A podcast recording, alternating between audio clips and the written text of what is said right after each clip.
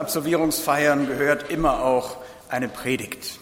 Wir haben hier die guten Brauch, dass sich die absolvierende Klasse den Prediger wünschen darf, zumindest ihn vorschlagen darf. Dieses Jahr hat sich die Klasse gewünscht Ulrich Neuenhausen. Er ist unser Werksleiter und er ist wie wenig andere hier mit Wiedernest verbunden. Ein Teil seiner aus theologischen Ausbildung hat er hier absolviert, war mit unserer Mission in Pakistan unterwegs, hat einige Jahre an der Schule unterrichtet, einige Jahre die Schule geleitet und ist jetzt der Werksleiter. Und wir freuen uns jetzt auf dein Wort. Vorher wollen wir noch miteinander beten. Vater im Himmel, wir wollen dir danken, dass wir jetzt hier so zusammen sind. Wir wollen dir danken für diesen freudigen Anlass. Wir wollen dir danken für alle Begleitung, Kraft und Hilfe während der vergangenen drei Jahre. Wir wollen dir danken, dass hier vieles entstanden und gewachsen ist. Wir wollen dir danken für viele neue Wege, die jetzt offen stehen. Wenn wir jetzt miteinander auf dein Wort hören wollen, dann wollen wir dich bitten um Weisheit und Gnade zum Reden und zum Hören, dass du uns die Ohren und die Herzen öffnest. Das bitten wir im Namen Jesu. Amen. Amen. Wir freuen uns auf dein Wort. Danke. Ja, herzlichen Dank euch Absolventen für diese Ehre, euch das letzte Wort zu sagen. Und das ist ja gar nicht so einfach. Ich habe überlegt, was gibt man da jetzt mit? Wir hatten ja drei Jahre Zeit eigentlich, euch alles zu sagen, was wir für wichtig hielten. Und was ist jetzt diese letzte Botschaft, die ihr auch noch hören müsst? Ich hörte, dass ein junger Mann einen schweren Unfall baute, weil seine Mutter vergessen hatte, beim Abschied zu sagen, fahr vorsichtig. Auf einer Satire-Seite habe ich das gehört fand es aber sehr schön, weil alle Mütter immer sagen, fahr vorsichtig, ohne sich je Rechenschaft darüber zu geben, was jetzt diese Worte eigentlich für Wirkung hätten. Der junge Mann in der Satire sagte, ja, als meine Mutter mich einfach so gehen ließ, habe ich beim Fahren die Augen zugemacht und bin extra Schlangenlinie gefahren. Und dann kam dieser furchtbare Unfall. Ähm, das möchte ich eigentlich nicht jetzt euch mitzugeben, fahr vorsichtig. Aber ich dachte, ich gebe euch noch mit, was ich persönlich mir gesagt hätte damals, vielleicht habt mir auch damals die Schule mitgegeben, ganz bestimmt, und ich habe es nur vergessen. Vielleicht behaltet ihr es euch und möge es euch zum Segen sein und zur Hilfe. Und äh, dazu möchte ich auch eine persönliche Situation als Anlass nehmen. Und zwar, ähm, meine Augenfarbe ist so, dass ich sie mir meistens gar nicht richtig merken kann, irgendwas grau-grünes. Aber ich hatte vor drei Wochen ein blaues Auge auf der linken Seite. Und meine Familie war vor drei Tagen ganz überrascht, dass ich es jetzt auf der rechten Seite habe und guckte mich entsetzt an und sagte, wie ist das denn möglich, dass das blaue Auge von links nach rechts wandert? Nun, das blaue Auge auf der linken Seite kam durch den Umzug oder Auszug meiner Tochter von zu Hause. Sie hat äh, in der Eingangstür ihres Zimmers eine Reckstange in der Höhe.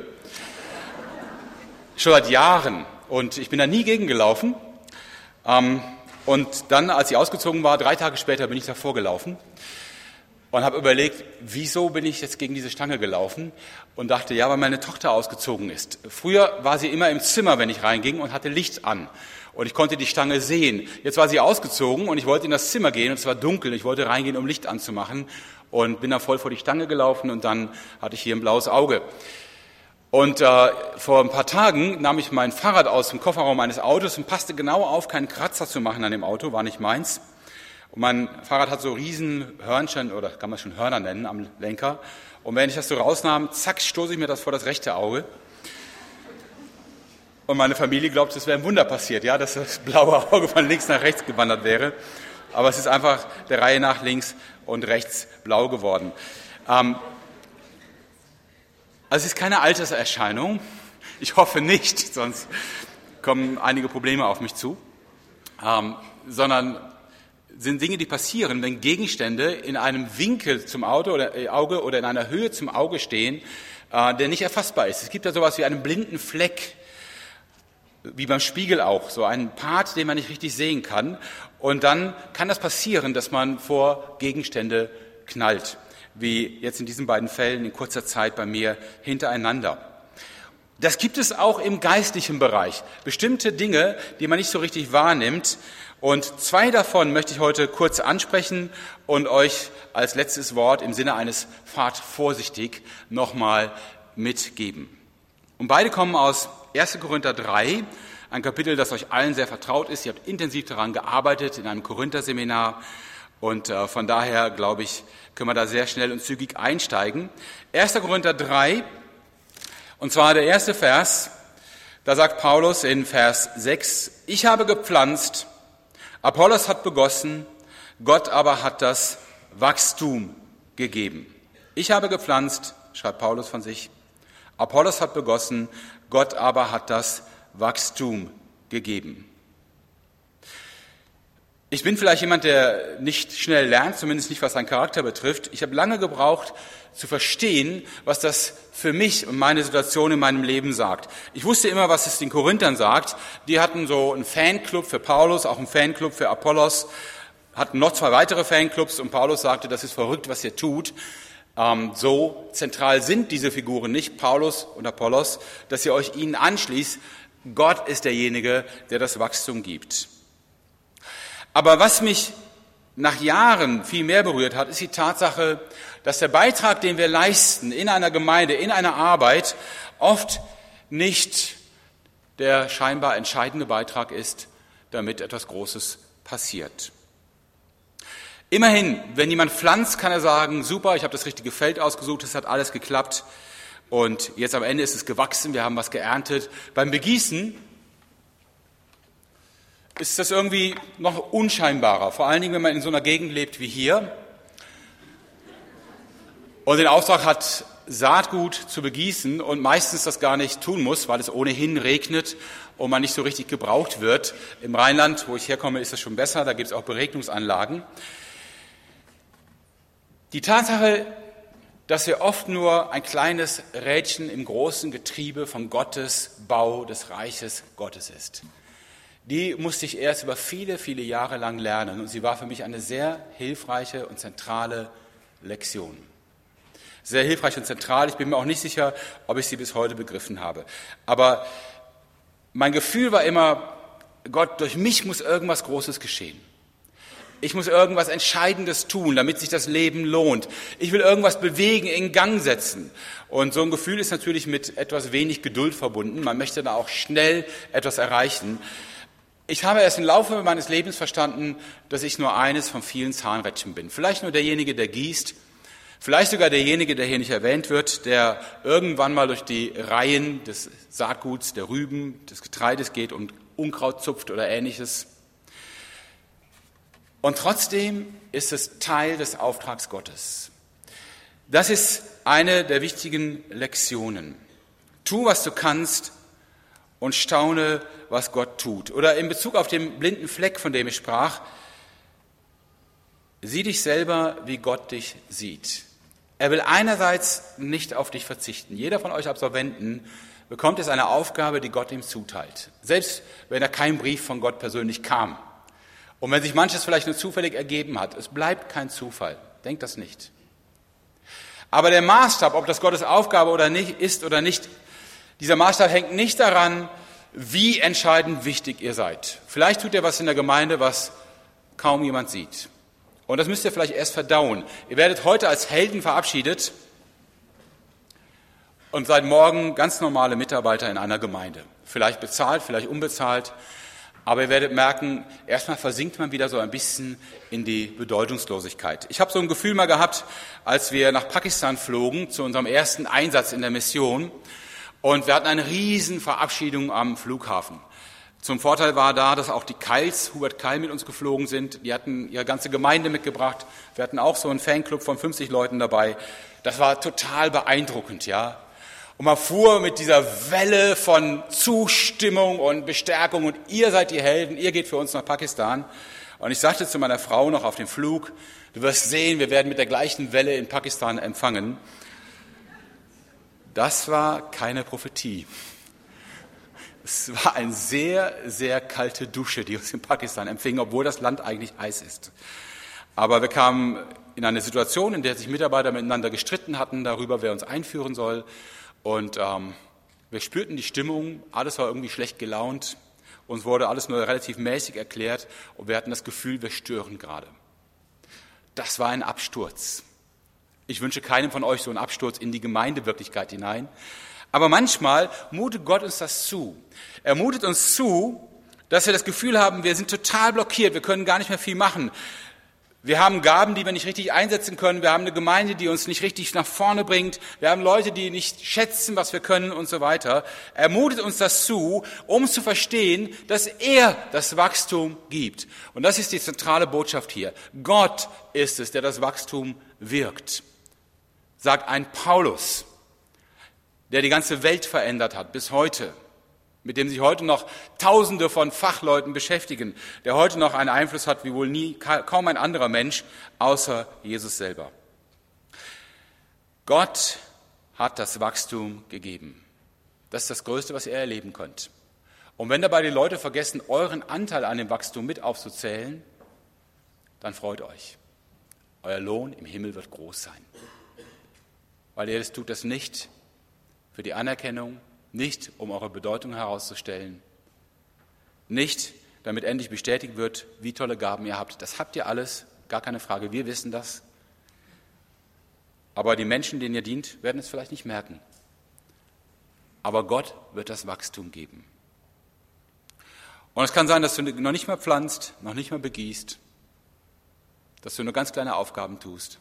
Aber wenn es tust im Vertrauen, dass Gott wirkt, gibt er das Wachstum. Und ich wünsche dir, dass du nicht wie ich Jahre dafür brauchst, das zu verstehen.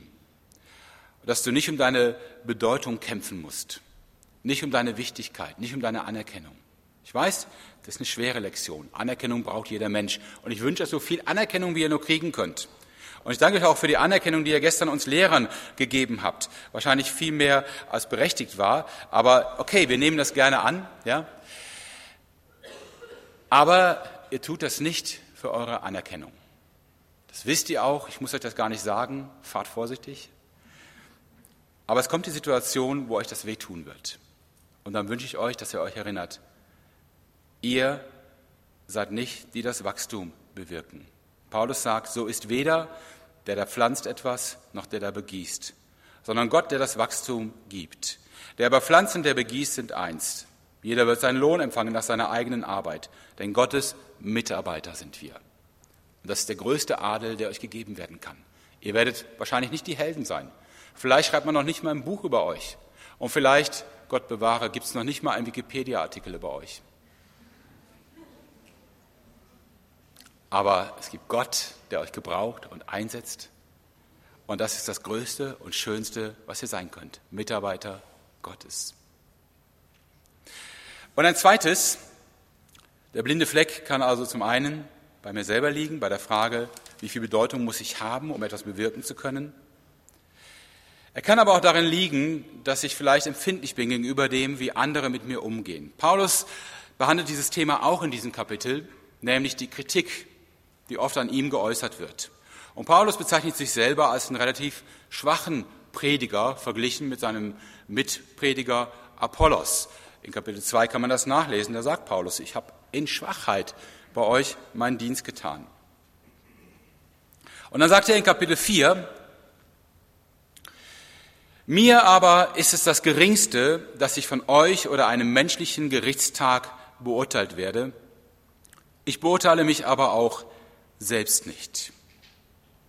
Mir ist es das Geringste, dass ich von euch oder von einem menschlichen Gerichtstag beurteilt werde. Ich beurteile mich aber auch selbst nicht. Und dann erklärt er, was er meint, dass er nämlich sagt, wer mich beurteilt, ist Jesus allein. Und das wird er tun, wenn er wiederkommt. Und dann wird jeder sein Lob empfangen, sagt er in Kapitel 4, Vers 5. Aber ich lasse mich nicht vom Menschen beurteilen. Das klingt fast ein bisschen gefährlich, so als wenn man Paulus keine Kritik sagen könnte, keinen Verbesserungsvorschlag. Aber Vorsicht, zwischen Kritik und Verurteilung ist zumindest in unserer Sprache ein deutlicher Unterschied. Sei offen für Kritik, aber stark gegen Verurteilung. Schütze deine Sicht, deinen Blick gegen Verurteilung. Das ist auch eine Möglichkeit, sich ein blaues Auge zu holen.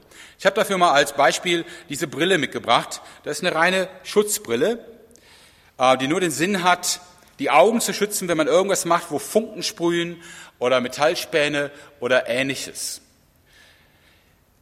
Ich wünsche euch die Freiheit, gelegentlich so eine Brille aufzuziehen und zu sagen, wenn Leute euch kritisieren, die dürfen mir gerne sagen, was ich besser machen kann, aber sie können nicht beurteilen, wo mein Herz ist und wie Gott meine Arbeit einschätzt. Und wenn etwas so an euch rangeht, dass ihr das Gefühl habt, alles steht in Frage, euer Christsein, euer Glaube, euer Einsatz, Das, was ihr von Gott her verstanden habt, wünsche ich euch, dass ihr Mut habt, diese Brille aufzuziehen und zu sagen, ich will gerne noch hingucken. Man kann ja noch sehen mit dieser Brille, ja. Aber ich will mich nicht verurteilen lassen, nicht verletzen lassen. Damit hätte ich übrigens auch vor die Reckstange laufen können. Das hätte wahrscheinlich geholfen, dass ich kein blaues Auge kriege. Es geht darum, einerseits offen zu bleiben, dass Menschen mit mir reden können, dass sie mir sagen können, was sie denken, wie sie Dinge empfinden. Aber andererseits, so wie Paulus, seine Gewissheit zu finden, nicht in dem Urteil der Menschen, nicht davon abhängig zu werden, sondern ganz im Urteil Jesu selber. Dieses, dass Jesus kommt, wie Paulus das schreibt, wenn der Herr kommt, Vers 5 in Kapitel 4 im 1. Korinther, der auch das Verborgene der Finsternis ans Licht bringen und die Absichten der Herzen offenbaren wird. Dieses Kommen Jesu und dieses Offenbaren der Absicht der Herzen ist insofern eine wunderbare, gute Botschaft. Und die meisten hören das ja negativ und sagen, oh oh, dann wird abgerechnet. Paulus sieht das nicht so. Er sagt, jedem wird sein Lob werden von Gott. Dann wird gelobt, ja. Ich freue mich auf den Tag. Ich weiß, dass Jesus viel zu kritisieren hat, aber der Tag ist zum Loben da. Und er kommt, um euch zu loben, um zu sagen, super gemacht. Danke für deinen Einsatz. Und da ist auch ganz egal, ob das zwei oder fünf Talente waren, die du vermehrt hast und wie du sie vermehrt hast. Die gute Botschaft darin ist, weil es Jesu Sache ist, mich zu beurteilen, ist es nicht die Aufgabe der Menschen. Ich darf ein Stück frei sein vom Urteil anderer. Wie gesagt, es geht nicht um die Abwehr von Verbesserungsvorschlägen, von Tipps, von Hinweisen, die Menschen mir geben. Auch wenn sie sagen, hör mal, dir persönlich würde ich raten, das, Punkt, Punkt, Punkt. Da sollten wir ganz offene Augen haben. Aber es geht darum, wenn eine Situation entsteht, in der Funken sprühen, die mich verletzen. Und dann kann ich sagen, das Urteil, das über mich gefällt wird, fällt Jesus alleine. Mit ihm möchte ich mir einig sein und sicher sein, dass ich seinen Weg gehe. Aber ich lasse mich nicht als Mensch in meinem Innersten erschüttern, verletzen und auf diese Art und Weise von Gottes Werk abhalten. Das sind die zwei Sachen, die ich euch wünsche. Also einerseits Zufriedenheit mit dieser Aufgabe, auch wenn es regnet. Ja, ist okay. Dann macht einfach mal Pause, nehmt euch Zeit zur Stille, zur Zeit mit Gott, zur Zeit für eure Familie, zur Zeit für euch selber. Genießt das, wenn ihr mal keine große Bedeutung habt. Ihr werdet lernen mit der Zeit, das ist auch sehr schön. Ja, wirklich. Glaubt daran, dass es wichtig ist, Gottes Auftrag zu erfüllen und nicht wichtig, ob andere Menschen das bedeutungsvoll finden oder nicht. Oder ob sie es sehen oder nicht. Ob sie, oder ob sie es anerkennen oder nicht. Tut euren Dienst treu, sagt Paulus. Nichts anderes erwartet man von euch. Kapitel 4, Vers 1. Dafür halte man uns für Diener Christi und Verwalter der Geheimnisse Gottes. Übrigens sucht man hier an den Verwaltern, dass einer treu befunden wird. Das ist die eine Anforderung. Tut es einfach. Wenn ihr Anerkennung bekommt, genießt es. Wenn nicht, freut euch, dass ihr Gott dienen könnt ohne Anerkennung, weil das hat besondere Verheißung, was den Lohn im Himmel betrifft. Und das Zweite, lasst zu, dass Leute euch sagen, was sie denken. Habt keine Angst davor. Ja, habt keine Angst davor. Wenn sie euch verurteilen, wenn ihr Urteil so ist, dass sie euch verletzen wollen, dann beruft euch darauf, dass in Christus ihr angenommen seid, so wie ihr seid. Gebraucht werdet, so wie ihr seid. Dass ihr ihm dient und nicht Menschen dient. Und habt den Mut, eure Schutzbrille aufzuziehen und zu sagen, ich gucke gerne hin, wenn Leute mir was sagen, aber ich lasse mich nicht runterziehen. Ich lasse mich nicht fertig machen. Ich lasse nicht meine Motivation rauben. Ich lasse mir nicht die Freude meines Herzens nehmen, denn der mich beurteilt, ist Gott und es sind nicht Menschen. Das wären die beiden Tipps gewesen, wo ich sage, wenn ich die früher gehört hätte, und ich habe sie bestimmt gehört, aber nicht wahrgenommen, wenn ich die früher gehört und beherzigt hätte, hätte ich mir manche blöde Entscheidung, die ich getroffen habe, erspart, manches blöde Auftreten vermieden, manchen Fehler nicht gemacht und manche freudlose Stunde nicht gehabt. Ich glaube jetzt auch nicht, dass wegen meiner kurzen Botschaft hier jetzt alles Paletti ist bei euch. Aber wenn ihr merkt, ihr kommt richtig in Schwierigkeiten und es wird unangenehm und eure Seele leidet, wünsche ich euch, dass ihr euch daran erinnert Oder wenigstens daran erinnert, dass dazu mal was gesagt wurde und dann dürft ihr mich gerne anrufen und wir können nochmal darüber sprechen. Ja? Haltet euer Herz frei für die Freude, die Gott schenkt. Für die Liebe, die Gott schenkt. Ich wünsche euch von ganzem Herzen, dass das euren Dienst, euren Einsatz bestimmt, egal wie und egal wo. Und dann wird alles gut. Dann wird alles großartig, bedeutungsvoll. Dann wächst etwas, was Gott wachsen lässt, aber nicht ohne euch. Und dann werdet ihr spätestens im Himmel staunen und sagen, dass es so gut werden würde, hätte ich nicht erwartet. Gott segne euch. Amen.